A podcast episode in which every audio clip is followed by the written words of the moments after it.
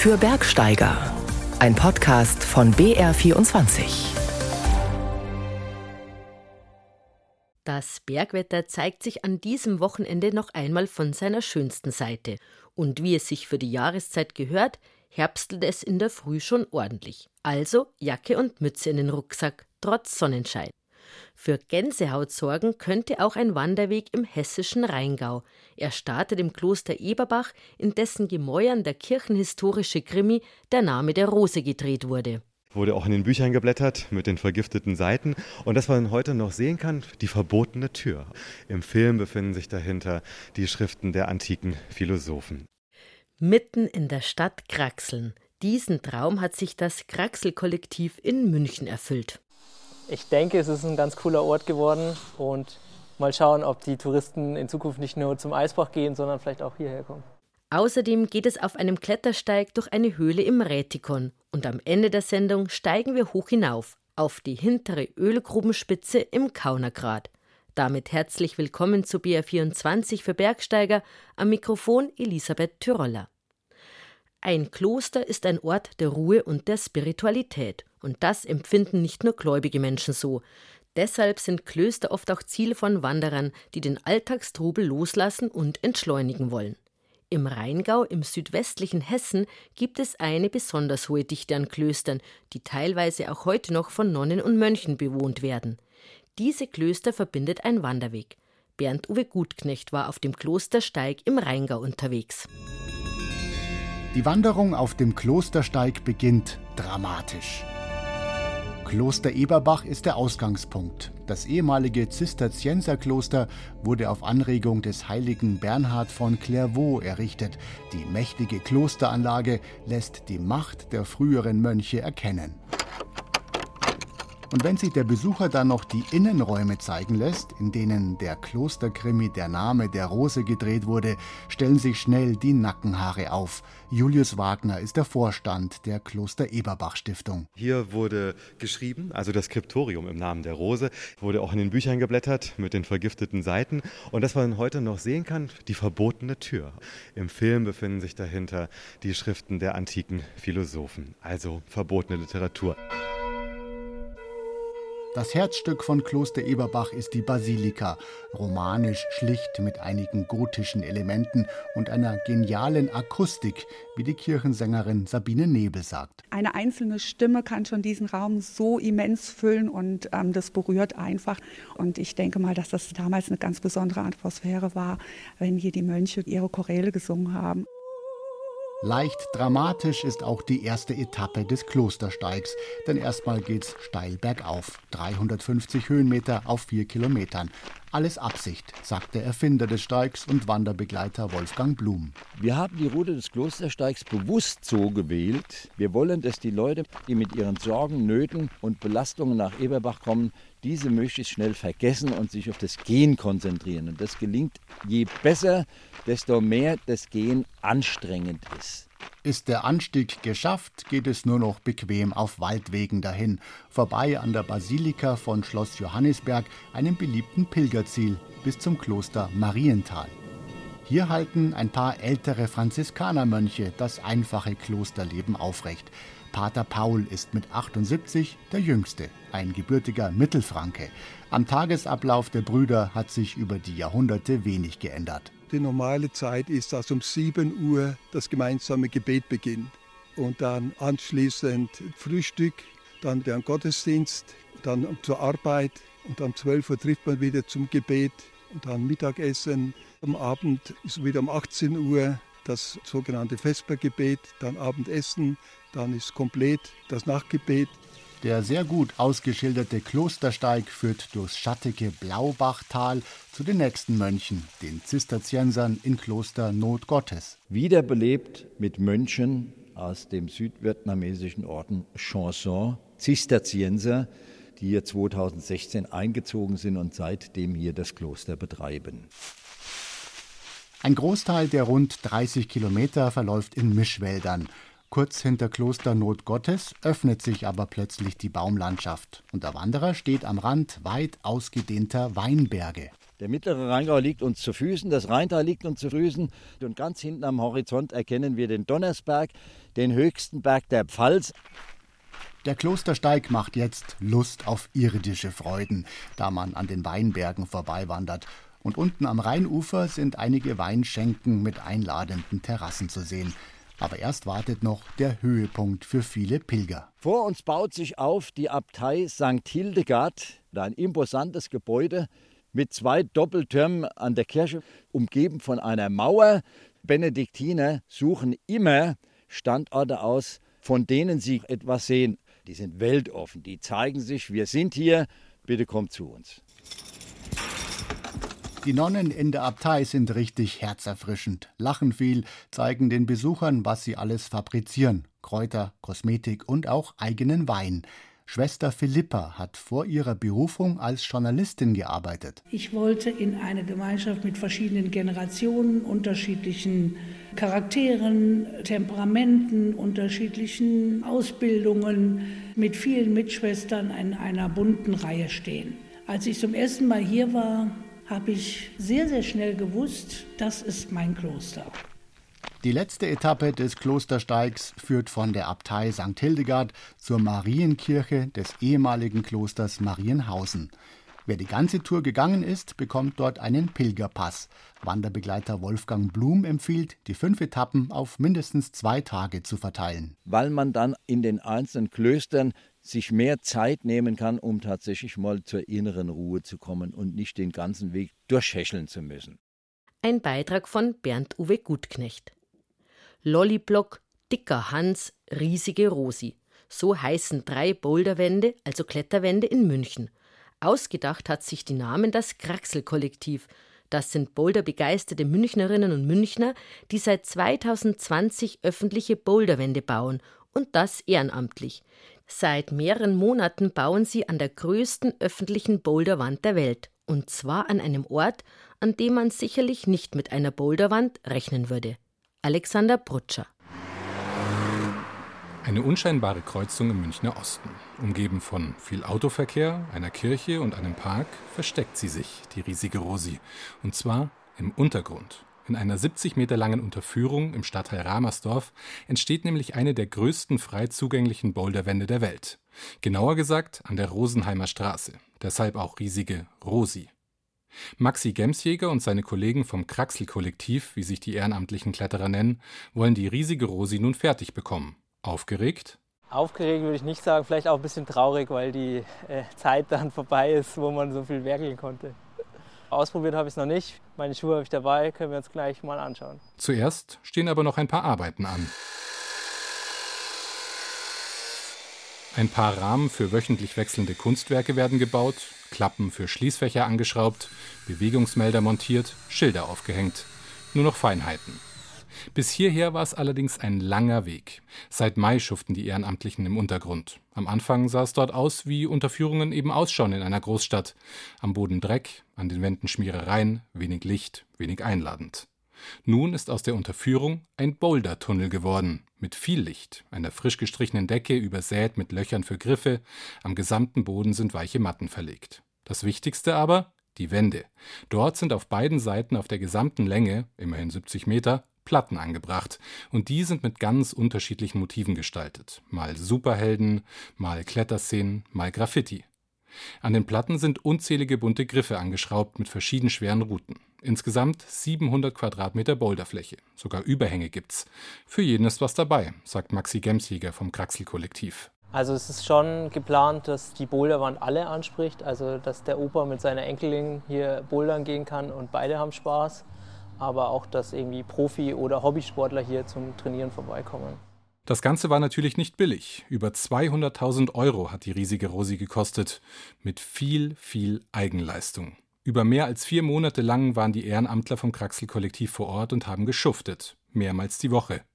Finanziert wurde die Rosi durch die Stadt München, Stiftungen, den DAV und durch Spenden. Warum der ganze Aufwand, Maxi? Hm, einmal, um so Unorte in München halt aufzuwerten. Auf der anderen Seite, um natürlich auch Leuten die Möglichkeit zu geben, Sport zu treiben, auch wenn sie kein Geld haben, um sich einen Halleneintritt leisten zu können. Zunächst musste die Stadt überzeugt werden. Argument für die Kraxler, an der Kreuzung gibt's Fußgängerampeln. Deshalb meiden viele Leute die Unterführung ohnehin. Ja, ich laufe immer lieber oben lang an der frischen Luft. Die Unterführung war nicht appetitlich, das war nicht schön, da unten durchzugehen. Ich glaube, in den 26 Jahren, die ich mittlerweile hier in der Wilhelmstraße wohne, bin ich vielleicht nur einmal am Anfang durch Neugier einfach unten drunter. Das braucht auch was für die jungen Leute, also was interessant ist. Finde ich sehr gut. Der Bouldertunnel ist für jeden Kletterer frei zugänglich. Wer kraxeln will, muss auch nichts unterschreiben, ungefähr so wie bei einem Spielplatz. Jeder klettert auf eigene Gefahr. Trotzdem müssen die Leute vom Kraxelkollektiv die Anlage regelmäßig checken. Stichwort Verkehrssicherung. Im schlimmsten Fall würde die Versicherung des DRV Oberland einspringen, wie der Vorsitzende des Vereins Matthias Ballweg sagt. Wenn da irgendwas fehlerhaft ist, dann muss unsere Haftpflichtversicherung greifen und dann tut sie das auch. Aber wir achten natürlich im Rahmen der Verkehrssicherung darauf, dass nicht schief gehen kann. Und wenn was in einem vernünftigen Rahmen schief geht, sprich wenn ein Griff frisch anfängt sich zu drehen, von dem wir am Vortag noch geschaut haben, ob er eigentlich fest sitzt, dann sind wir dafür auch nicht haftbar. Also wer bouldert an einer öffentlichen Boulderhalle, muss im Zweifel auch mal hinlangen und schauen, ob alle Griffe auch 100% fest sitzen.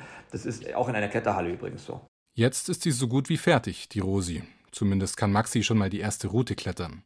Er versucht eine recht schwierige, von einer Seite der Wand an der Decke entlang auf die andere Seite. Aufgeregt? Ja, schon. Die ersten Griffe an der Wand sind kein Problem. An der Decke schaut es dann aber schon anders aus. Also das ist jetzt hier schon eine schwere Route, würde ich sagen. Die ersten Griffe an der Decke klappen auch noch, aber dann der Abgang. Da muss ich mich, glaube ich, ein bisschen vorher aufwärmen und noch ein bisschen trainieren. Man merkt, die riesige Rosi ist auch für starke Kletterer wie Maxi einen Besuch wert. Das offizielle Eröffnungsfest steigt am 26. September, aber schon kommenden Donnerstag kann jeder kommen und sich an der riesigen Rosi die Zähne ausbeißen, und zwar komplett kostenlos. Alexander Brutscher hat das Kraxel-Kollektiv besucht. Wer an Klettersteige denkt, hat meistens steile Felswände und weite Ausblicke vor Augen.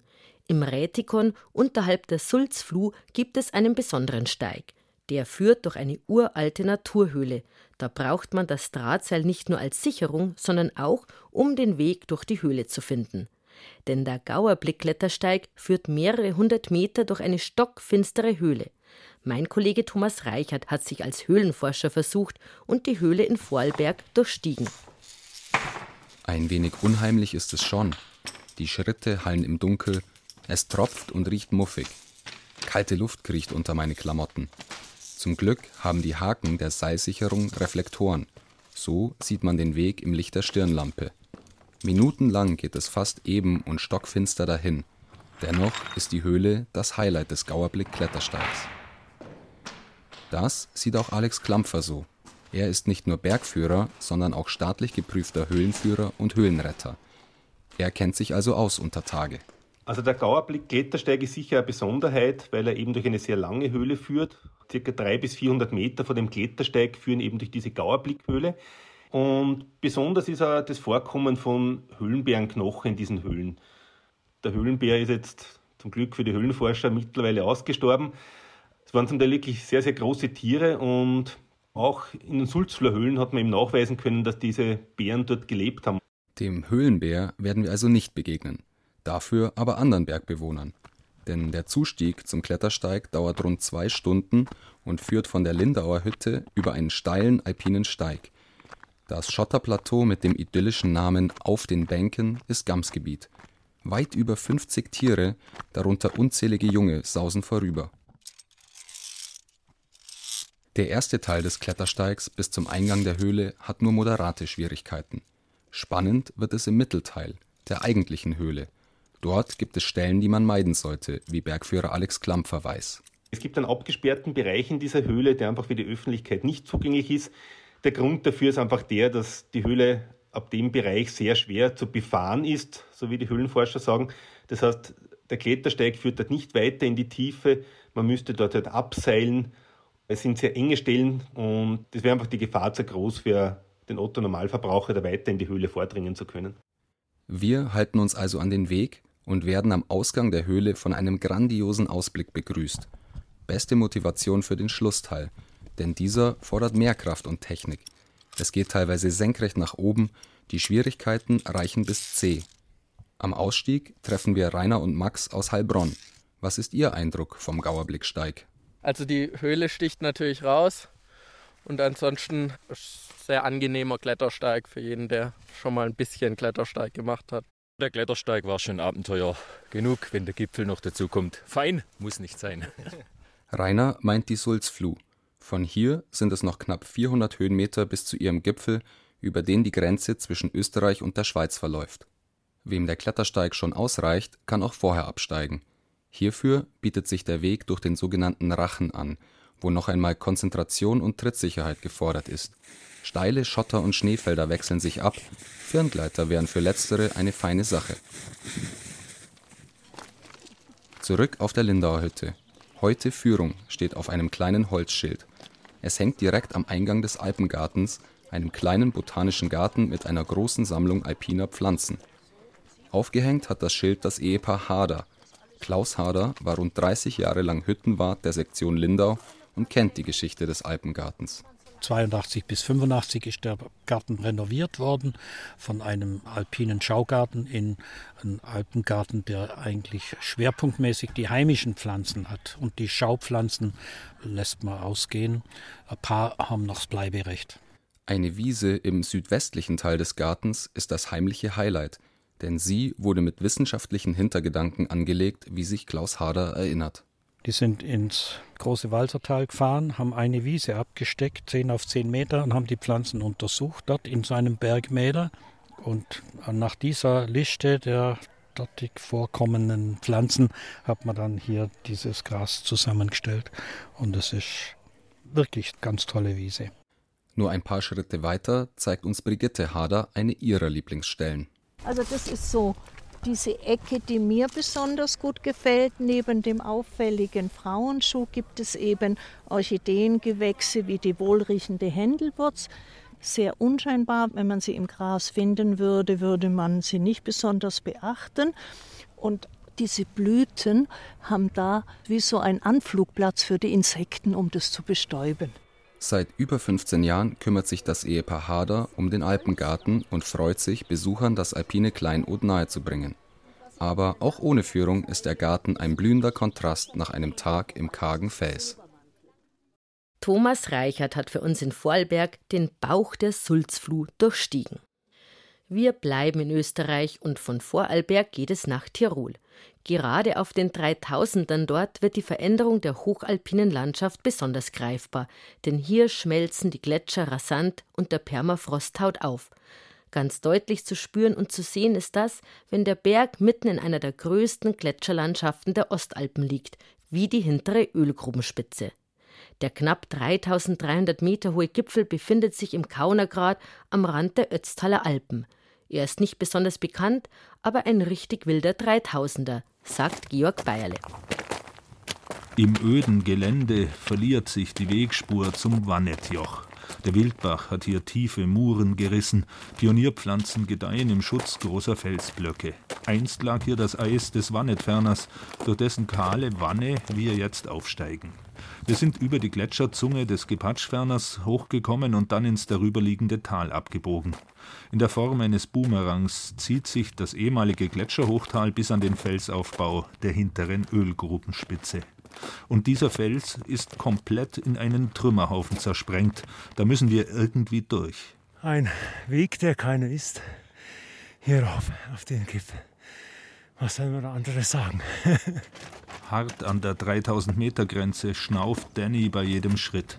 An einer Gradstelle bleibt nichts anderes übrig, als die ein bis zwei Meter großen Brocken direkt zu überklettern.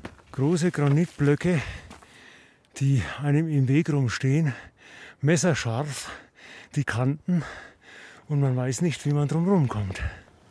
Da sie tonnenschwer auf und übereinander gestapelt sind, wackelt nichts, auch wenn man fester zupackt. Ein etwas mulmiges Gefühl bleibt. Ich wundere mich, dass die Berge überhaupt halten. Manchmal, wenn man da oben steht, habe ich das Gefühl, das ist wie ein wahnsinnig großes Kartenhaus und wir gehen gerade auf den letzten zwei Karten. Aber wahrscheinlich sind Kartenhäuser und das, was da ist, die Berge auch eine andere Zeitdimension. Ich denke mal, es wird schon nicht in dem Moment der große Brocken runterkommen, wenn wir da drüber klettern mit unserem unbescheidenen Gewicht.